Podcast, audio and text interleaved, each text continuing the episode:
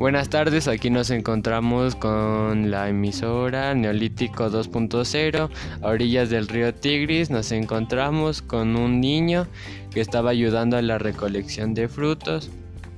Aquí ayudando a la cosecha. Ya. Y de su familia, ¿quién es el que se va a cazar a recoger todos los animales para comer en la noche?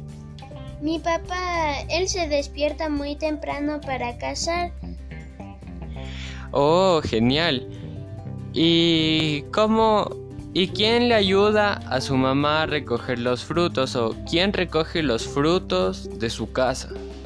O sea, con mi mamá nos despertamos más tarde para bajar ayudarla a la recolección de frutos.